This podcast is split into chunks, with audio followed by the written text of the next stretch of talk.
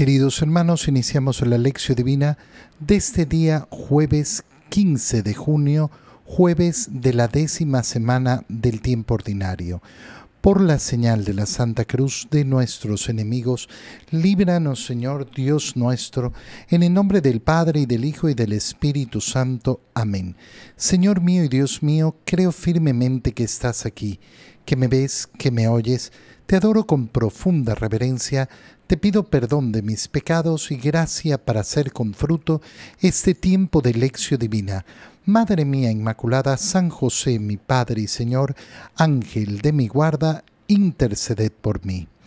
En este día jueves continuamos con la lectura de la segunda carta a los Corintios y leemos el capítulo 3, versículos 15 hasta el capítulo 3, versículo 1 y 3 al 6.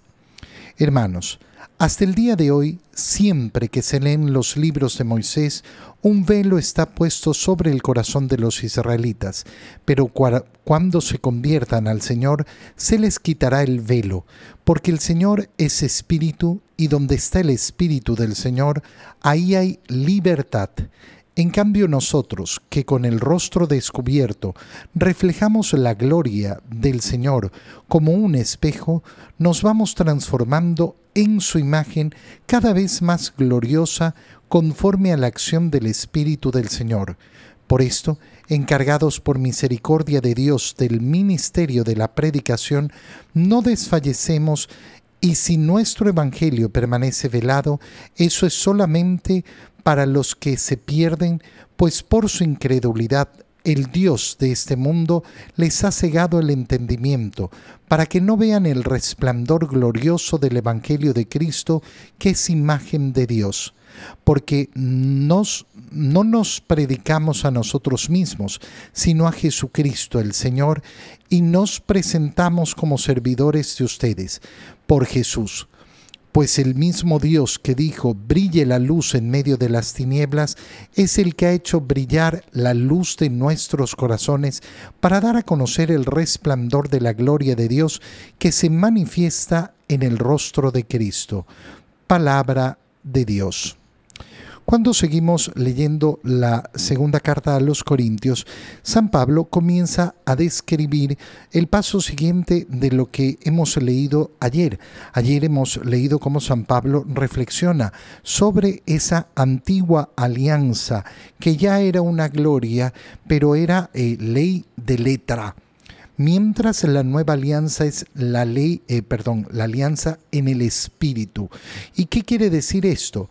Quiere decir un camino de iluminación. Cuando nosotros hablamos del cristianismo, hablamos de un camino de iluminación. Iluminación que significa revelarnos los secretos más profundos y escondidos. ¿Cuál es el secreto más profundo y escondido a lo largo de los siglos desde la creación? ¿Quién es Dios?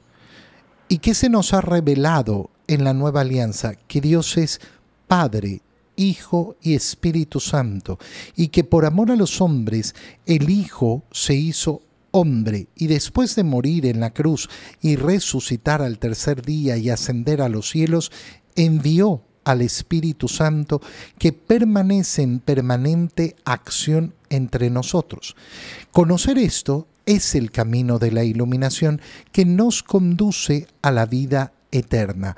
Por eso decíamos ayer que no hay más secretos no es que tengo que descubrir, no, todo lo que tenía que ser revelado para mi salvación ha sido revelado. Por eso compara entonces hasta el día de hoy, siempre que se leen los libros de Moisés, un velo está puesto sobre el corazón de los israelitas. Leer el Antiguo Testamento es hermoso, precioso, bellísimo, nos da tanto tanto, tanto, tanto en esa historia de la salvación, pero leerlo sin la luz del Evangelio es leerlo con un velo, porque no se logra entender la plenitud de salvación del plan de Dios. Eso que leíamos ayer en el Evangelio, cuando el Señor decía, he venido eh, no a abolir la ley y los profetas, sino a llevarlos a plenitud. Cuando eh, se conviertan al Señor los israelitas, entonces se les quitará el velo. Es decir, aquel que acepta la nueva alianza entra en ese camino de iluminación. ¿Por qué? Porque el Señor es espíritu. Donde está el espíritu, ahí hay libertad. Fíjate eh, eh, cómo une San Pablo el tema de la iluminación, de quitarse el velo, de poder ver, de una vida en el Espíritu con la libertad. ¿Por qué? Porque el camino del cristiano, el cristianismo, es un camino de profunda libertad. No existe una manera de caminar el camino de Cristo si no es decidiendo caminarlo. ¿Y cómo decido? En libertad. Nadie me puede obligar. Nadie me puede obligar. Pero todavía más, hay una relación con la libertad, porque la libertad verdadera es aquella que me conduce hacia el bien. Elegir el mal no es libertad. Cierto es que yo tengo la libertad de elegir el mal, pero resulta que con ese acto, eligiendo el mal, lo que estoy haciendo es destruyendo mi propia libertad porque me esclavizo en vez de liberarme en ese camino de iluminación, en ese camino que me permite ver lo que es bueno, lo que es bello, lo que vale la pena. Nosotros, en cambio, con el rostro descubierto, reflejamos la gloria del Señor como un espejo. Fíjate qué tremendo lo que está diciendo San Pablo. ¿Por qué? Porque está diciendo, nosotros reflejamos el rostro de Dios descubiertos. ¿Por qué? ¿Por qué dice una cosa, eh, una cosa semejante? Muy sencillo, porque nosotros creemos en la comunión de los santos que eh, eh, forma parte de aquello en lo que comenzamos a participar desde el día de nuestro bautismo, en que somos adoptados como hijos de Dios. Al ser yo hijo de Dios, ¿a quién presento al mundo si es que vivo de acuerdo a ese ser hijo de Dios? A mi Padre, a Dios mismo. Y de hecho por eso el camino eh, el camino del cristiano, este camino de iluminación, nos lleva a qué? A mirar el modelo que tengo que seguir. ¿Y cuál es el modelo que tengo que seguir? Cristo. Y por eso ese camino se vuelve camino de imitación a Cristo. Pero resulta que imitando a Cristo me vuelvo otro Cristo, pero todavía más. ¿Por qué? Porque puedo recibir el cuerpo y la sangre de Cristo, entrar en comunión con Él y por tanto mi vida se va transformando en su vida. Yo soy reflejo de Cristo. Qué precioso es ver cómo San Pablo tiene toda esta profundidad tan clara y la va transmitiendo a, los eh, corintios. Por eso, por eso dice, nos vamos transformando en su imagen cada vez más gloriosa. Y de hecho el paso final, el paso de nuestra muerte es pasar a la última gloria en espera de la definitiva que es la resurrección, componernos de acuerdo al cuerpo glorificado de Cristo resucitado. Y por eso estamos encargados por la misericordia de Dios de ese ministerio de la predicación, en el cual no desfallecemos, anunciar el Evangelio para que no permanezca velado, eh, eh, porque solo permanece velado para aquel que decide no creer para aquel que decide no seguir eh, a Cristo por su incredulidad. ¿Por qué? Porque el Dios de este mundo les ha cegado el entendimiento. ¿Quién no vive el camino de iluminación? El que no acepta las palabras del Señor y se queda con el modo de pensar de este mundo. Recuerda que esta lectura va eh, en el marco de esta semana en que hemos empezado a leer el Sermón de la Montaña y decíamos el día lunes, eh, frente a las bienaventuranzas, cómo el Señor rompe con los criterios del mundo. ¿Quiénes son los bienaventurados? ¿Quiénes son los dichosos? ¿Quiénes son los felices? Ay, los que les va muy bien en este mundo. No, esa es la visión del mundo. Esa es la visión del Dios de este mundo. Quien camina el camino del Señor es iluminado para darse cuenta aquello que se oculta a los ojos del mundo.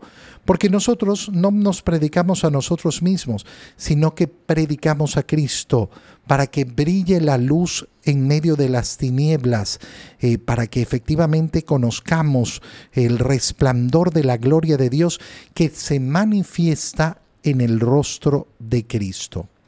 En el Evangelio, continuamos la lectura del Evangelio de San Mateo, capítulo 5, versículos 20 al 26. En aquel tiempo Jesús dijo a sus discípulos, les aseguro que si su justicia no es mayor que la de los escribas y fariseos, ciertamente no entrarán ustedes en el reino de los cielos. Han oído ustedes que se dijo a los antiguos, no matarás, y el que mate será llevado ante el tribunal. Pero yo les digo, todo el que se enoje con su hermano será llevado también ante el tribunal. El que insulte a su hermano será llevado ante el tribunal supremo y el que lo desprecie será llevado al fuego del lugar de castigo. Por lo tanto, si cuando vas a poner tu ofrenda sobre el altar, te acuerdas allí mismo de que tu hermano tiene alguna queja contra ti, deja tu ofrenda junto al altar y ve primero a reconciliarte con tu hermano y vuelve luego a presentar tu ofrenda. Arréglate pronto con tu adversario mientras vas con él por el camino, no sea que te entregue al juez el juez al policía y te metan en la cárcel. Te aseguro que no saldrás de allí hasta que hayas pagado el último centavo. Palabra del Señor. Continuamos entonces en la lectura de ese sermón de la montaña, recordando de dónde, eh, de dónde, eh, de dónde venimos. Eh, ya como decíamos en la primera lectura, el Señor ha dicho a sus discípulos, yo no he venido a abolir la ley ni los profetas, he venido a darles plenitud, a llevarlo al máximo, al máximo del esplendor, lo que leíamos en San Pablo sobre esa gloria que nos manifiesta el Señor en la nueva alianza para eh, eh, vivir en esa ley del Espíritu. En ese contexto, fíjate en lo primero que hemos leído en el Evangelio de hoy. Les aseguro que si su justicia no es mayor que la de los escribas y fariseos, no entrarán en el reino de los cielos. ¿Qué significa esto? Significa la diferencia entre el vivir en el cumplimiento de la ley y vivir por amor en el Espíritu en el cumplimiento de la ley. ¿Cuál es esta diferencia? Eh, en el Antiguo Testamento conocían los mandamientos. Estos son los mandamientos, esto es lo que hay que cumplir. Y entonces se formó esa idea de, ah, bueno, tengo que cumplir, cumplir, cumplir, cumplir. Pon visto, pon visto, pon visto. La ley del cumplimiento. ¿Cuál es la ley de la nueva alianza? La ley del amor en el espíritu, donde a mí lo que me interesa no es cumplir por cumplir, sino que cumplo por un amor profundo a Dios. Se entiende que es muy distinto simplemente cumplir con lo que se me manda. Sí, no, yo cumplí. Pero lo hice porque, ah, porque hay que cumplir por miedo, por... Sí, no, yo cumplo por amor. Piensa en un hijo delante de lo que le dice su padre. Puede hacerlo por miedo al castigo, para que no le quiten los juguetes, para que no tenga consecuencias, para que no sé qué por mil razones. Habrá hecho lo que le dijo su padre, sí hizo lo que le hizo su padre. Y otro que cumple porque cumpliendo ama a su padre, muestra su amor a su padre. Fíjate la diferencia tan grande, tan radical que hay entre las dos cosas. Y entonces, ¿qué les está diciendo el Señor a sus discípulos? Miren a los escribas y los fariseos. Tienen una justicia, pero una justicia que se queda ahí, en el cumplimiento lo que San Pablo llamaba eh, la ley de la letra. Ah, pero es que aquí dice, y después comenzaban con eh, los pormenores, eso que va a atacar, eh, va a atacar el Señor. No, es que si yo hago esto así, así he cumplido. Y comienzan a inventarse formas de supuestamente cumplir la ley y sentirse justificados y sentirse que estaban bien cuando el deseo de aquel que ha conocido a Dios es amarlo en toda mi capacidad, en toda mi profundidad. Y entonces empieza el discurso donde el Señor va a llevar a plenitud la ley y los profetas. Y comienza a decirles, a ustedes se les dijo en antiguo, no matarás, y el que mate será llevado ante el tribunal. Pero ahora entiendan la plenitud de lo que significa no matar. No significa simplemente quitarle la vida con un cuchillo o con lo que sea a una persona, sino que va más allá. Todo el que se enoje con su hermano será llevado también ante el tribunal. Es decir, que el enojo es un modo de eh, eh, asesinato. ¿Por qué? Porque es una falta de amor hacia el prójimo. Y el Señor lo que nos va a mandar es ámense. ¿Y ama a quién? Ah, no, no a los que te aman, ama a tus enemigos, ama a los que te hacen el mal, todo el que se enoje, pero también, en segundo lugar, todo el que insulte. Insultar, ¿qué significa? Despreciar, maltratar, a otra persona. Bueno, es un tipo de asesinato. Y en tercer, eh, en tercer lugar, el desprecio. El desprecio hacia la otra persona. Considerar a la otra persona inferior. Considerar que la otra persona no merece mi saludo, no merece mi palabra, no merece nada de mí. El desprecio, el poner a un lado, el marginar, el hacer la ley del hielo, el no responder ni siquiera a un saludo. Fíjate cómo estas tres cosas, el Señor, el enojo, eh, el insulto y el desprecio, los está poniendo dentro del mandamiento de no matar. Ah, pero yo entendía que matar era agarrar la pistola y, y dispararle a una persona. Bueno, y el Señor te está explicando que es mucho más profundo que es mucho más profundo. No ha abolido la ley, no ha abolido la ley, no matarás, pero la ha explicado para llevarla a su plenitud, para que entonces no encontremos justificaciones tontas que no sirven. No, pero es que yo no entendí. Aquí te lo está explicando el Señor con claridad. Por lo tanto, si cuando vas a poner tu ofrenda en el altar te acuerdas allí mismo que tu hermano tiene una queja contra ti, anda, Anda primero a reconciliarte con Él. Yo no puedo estar delante del altar si tengo, eh, si tengo ese rencor en mi corazón. Obviamente hay rencores eh, en los cuales yo tengo que estar luchando. Eh, hay personas que a veces me dicen, no, pues cuando yo vence el rencor, entonces vendré. No, no, mira, tienes que buscar al Señor para vencer ese rencor, porque no luchas solo alejarse de Dios porque yo no puedo perdonar al que me ofendió. No, busco al Señor para encontrar las fuerzas para efectivamente llegar a, ese, eh, a esa reconciliación. Arréglate pronto con tu adversario mientras vas con el camino. ¿Qué nos dice el Señor? No esperen a mañana para arreglar los problemas entre ustedes. Piensa lo que eso significa para un matrimonio un matrimonio que tiene una pelea y, están acostumbrados, no, ya se nos pasó, ya nos, nos pasó, se nos pasa, ya con los días se nos pasa. No, reconcíliense, reconcíliense, pídanse perdón. No esperes a mañana porque mañana puede que no llegue. Y entonces estarás atrapado en esa pena, en esa pena que vas a tener que pagar además en el purgatorio. No saldrás de allí hasta que hayas pagado el último centavo. El Señor que nos está diciendo, oye, en esta vida, en esta vida arregla todo, nunca apuntes al purgatorio. No, yo apunto al cielo y quiero tener mi corazón limpio, purificado en todo momento.